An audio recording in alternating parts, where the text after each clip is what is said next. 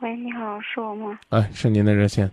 嗯，我和我朋友认识五年了，刚开始谈两年的时候，我父母不知道，然后第三年，然后我跟我父我跟我父母说了，然后他们就不同意，因为我朋友他们家是农村的，他父母年龄也比较大，然后我们我们家是本地的，然后刚开始第三年的时候，我还一直坚持，一直到现在。然后一直给我父母做思想工作，但是随着年龄的增长，想的也越来越多了。然后父母也一直做我的思想工作，直到现在，我也有些犹豫了。嗯，我不知道是不是还应该再坚持。跟你男朋友怎么认识？嗯，我们是校友。整个人的工作、生活、事业状态怎么样呢？事业属于四期吧。不是在事业单位上班，你呢？我在事业单位上班。啊，用最传统的说法来讲呢，就是你呢家境又好，端的还是铁饭碗，啊，在可能别人看来都是金饭碗啊。你像政府工作部门嘛，事业单位，啊，然后那个呢，家庭出身也不好，啊，未来发展也不好。如果他将来呢做不了企业的高管。甚至成不了比尔盖茨，可能你父母呢对他也不会有什么太多的、太多的这个好感。因此，长大了，然后年龄的增长，然后考虑的也越来越多了。嗯，然后比如你告诉我，你考虑什么？你都考虑什么了？嗯，比如说，第一，他父母年龄比较大，如果我们两个结婚以后，他父母肯定不能帮我带孩子，然后。嗯，再一个就是住房的问题。那你我跟你说，那你要万一找一个没父母的怎么办？哦。啊，然后你接着说，房子怎么了？嗯，就是还没有没有没有买到房子，就是还是租套房子。啊，你你们家有房子吗？有。那可以住你们家吗？也行啊。我们家住不下，我还有个弟弟。啊。那就慢慢买呗。您今年多大了？二十五。哦。两个人合力买房子怎么样呢？我爸妈不同意，那肯定不可能那个啥出资。然后我这边就是资金也不多。你可以放手，也可以去走。呃，我我不针对你，我只是想对那些呢太过于看重钱呐、房子啊这些人说一句：一，你将来千万要发财。千万不要贫困。二，你千万不要生儿子，一定要生闺女。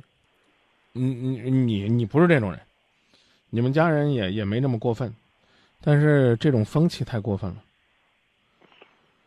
就是想我们在一块儿早点分，早点分，早点分。啊，谁谁谁也谁也别耽误谁。对，你们最大的问题就是你们不应该在最纯洁的时候恋爱。啊，最不考虑物质的时候，在校园里边啊，因为同窗共读啊，那份深沉的友情啊，你们在一起了，啊，然后之后呢，你们慢慢的也发现自己越来越俗，越来越俗。但是我觉得我又这么长时间了，又好像又不舍得，然后就一直跟我父母然后这样坚持着，然后就想着，哎呀，等到等到我也许等到我大了，然后真的嫁不出去了，然后可能我父母就会妥协。但是他们也就明确的告诉我，就说只要我跟他在一起，那就是我的婚礼，他们也不会去参加，我所有的亲戚也不用去通知。嗯，我认为你可以放弃，因为你已经告诉我，你受受他们的影响，你已经动摇了。啊，这我我就我绝不劝你。反正就是可矛盾。嗯，但是呢，如果这小伙子将来努力了，有房有车了，有收获了。你们也别后悔，真的，啊，人将来一定会后悔的。我我这不是故意挤兑你啊，因为你跟那个就是你你下一个这个不知道在哪儿的这个男朋友或者你的丈夫在一起生活，很难保证永远都一帆风顺。嗯，是。你明白吧？明白。如果是一直都顺，那自然就不用说了。万一不顺，可能人就会想：哎呀，我当初没选那条路，也许是这个开满了鲜花，为什么我就选了这样一条充满荆棘的路呢？就只要记得将来别后悔就行了。啊，这这小伙子他应该找一个跟他条件相当的，要不然的话嫁到你们家里边呢，你们家人也不待见。我也怕这，就是说他如果到我们家，我们家人肯定不待见，然后肯定。我刚才用了一个词儿叫嫁到你们家。嫁到你们家，你你你们你们也不待见，嗯，没办法，而且我认为这不是钱的事儿，啊，还有面子呢，你将来还得比呢。你的同事也都是个这个副主任科员，人家找了个正处级的，是不是？你这这我那这个同事找了一个博士，啊，你你俩什么同学？嗯。什么校友？大大学同学。大学校友是吧？嗯。啊，行，就这样。我我我通过这个你和我的交流，包括我们导播给我们的提示，我知道你已经动摇了。这个你不用在节目里边表决心，我觉得这对对你来讲没有什么意义，啊，对于听众来讲也没有什么。就是说，我们何必你为了我们夸你两句，你委屈自己呢？也没必要。但是我刚刚已经说了，我希望你将来一辈子不受穷。永远能够，这个，就是殷实下去。包括你将来，你将来尽量别生儿子。我跟你说，生儿子就得买房子，啊，女方不能参与，不能出钱，啊，都得男方买，婚前就得买好，婚前买好是那是男方的，跟你没关系，知道吧？这也不知道现在家长怎么都这么想不通。有房就嫁，没房不嫁。这怪不得现在房地产商一个一个，这个赚的盆满钵满的。我看现在啊，这个除了嫁公务员，也就嫁房地产，房地产商了。你说，你说，你说哪行业有钱，有前途？姑姑娘就这，咱咱别说了，就再说我我老冲着你也不合适。其实我我理解你，你挺为难的，行不行？嗯，好。啊啊，你自己考虑清楚就行了。要断就早断，要不断就坚持。我还告诉你。只要你坚持，他们参不参加你的婚礼，你的婚礼都会是幸福的。而且只要你坚持，他们一定会来的。但是你要坚持，你得有拿得出手的东西去说，是不是？我已经坚持了五年了。你也别跟我提坚持五年，我认为你根本就没努力。别讲这个，没意思。啊，你不懂得坚坚持应该怎么坚持。三年前你们比如说就开始工作了，啊，你意识到你的男朋友家没钱，买不起房子。你们是不是就可以开始自己的爱情小积蓄？当你们的账户上现在有共同的爱情积蓄五万、三万，也算是你们共同努力了。你呢，要给你的父母去讲，他这些年在私企的打拼、努力、成绩，啊，他这些年的收获、积累、未来的方向。所以我觉得这个，这不是你能理解的。你的所谓的坚持就是妈说分吧，不分。你们是。在某种意义上是在，是在挥霍，啊，就是反正父母没有拿着大棒，这个把我关到家里不让我出门，不让我跟他谈，啊，这个 happy 一天算一天，你去琢磨吧，是这。嗯。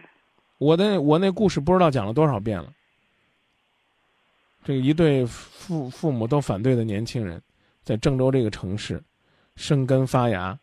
啊，他们靠的是什么？我刚你讲了，就是我刚说那个，那个时候，那那个时候的这个，这个存存折还没有要求实名制，这好多年前了吧，是吧？你填什么名字，就就是什么名字，他们就大概填了一个跟爱有关的，啊，比如说一个姓张，一个姓刘，啊，张爱玲，你明白吧？之后呢，在这个爱情账户不断的去积蓄。然后呢？等到父母呢开始站出来反对的时候，他告诉他们：“我我们有实力了。”之后他们开了一家小店儿，啊，白天这个两个人呢各自去忙工作，把店呢交给一个这个自己雇的伙计，然后呢晚上呢两个人一块儿啊在小店里边下班了，再坚持到十点、十一点甚至十二点，要不然他们怎么会听《今夜不寂寞》呢？后来给我讲了他们的爱情故事。那房子、车子对他们来讲，现在已经不算什么了，而且幸福的故事总是让人羡慕。生下来就是双胞胎，而且还是龙凤的，这是坚持。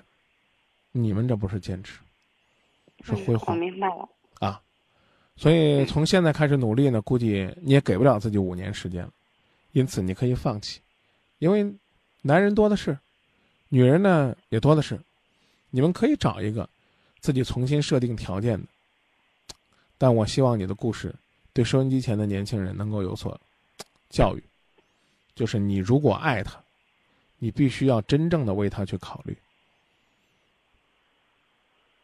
我不知道你见过他的父母没有，了解过他父母，了解过他父母的身体状况没有？尽管他父母，尽管他父母年纪大了，未必是体弱多病，说不定你找一个城市里边的缺乏锻炼呢，有可能还一身病呢。有可能呢，你找了一个所谓的城市里边的公公婆婆，人家还嫌干净，不愿意伺候你的月子呢。姑娘，啊，我依然要重复我刚刚说了第四次的话，我对你没有成见，也不逼着你去坚持。但是我真的希望你的故事能够带给大家一些启示。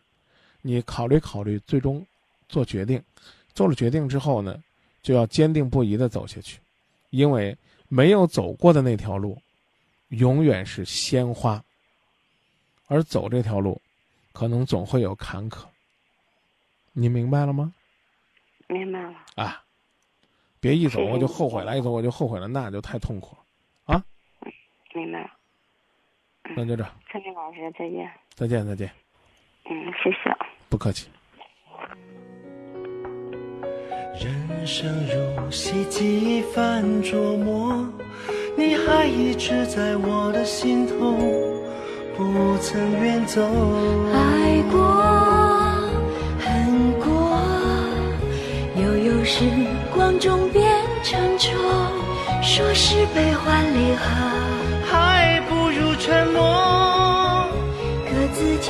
把梦守着。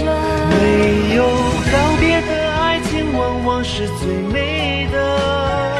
没结局的戏最难人见识。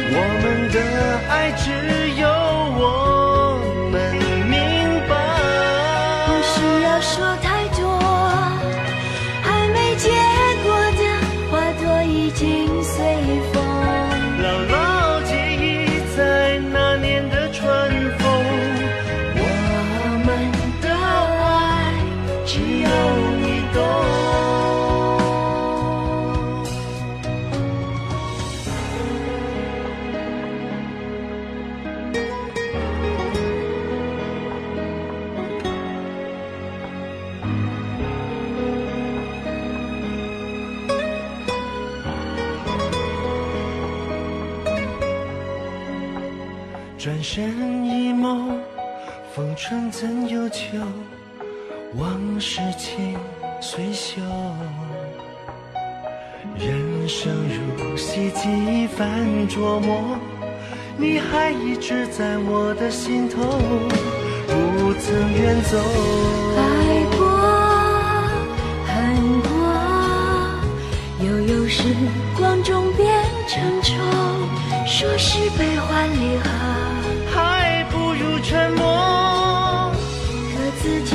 把梦守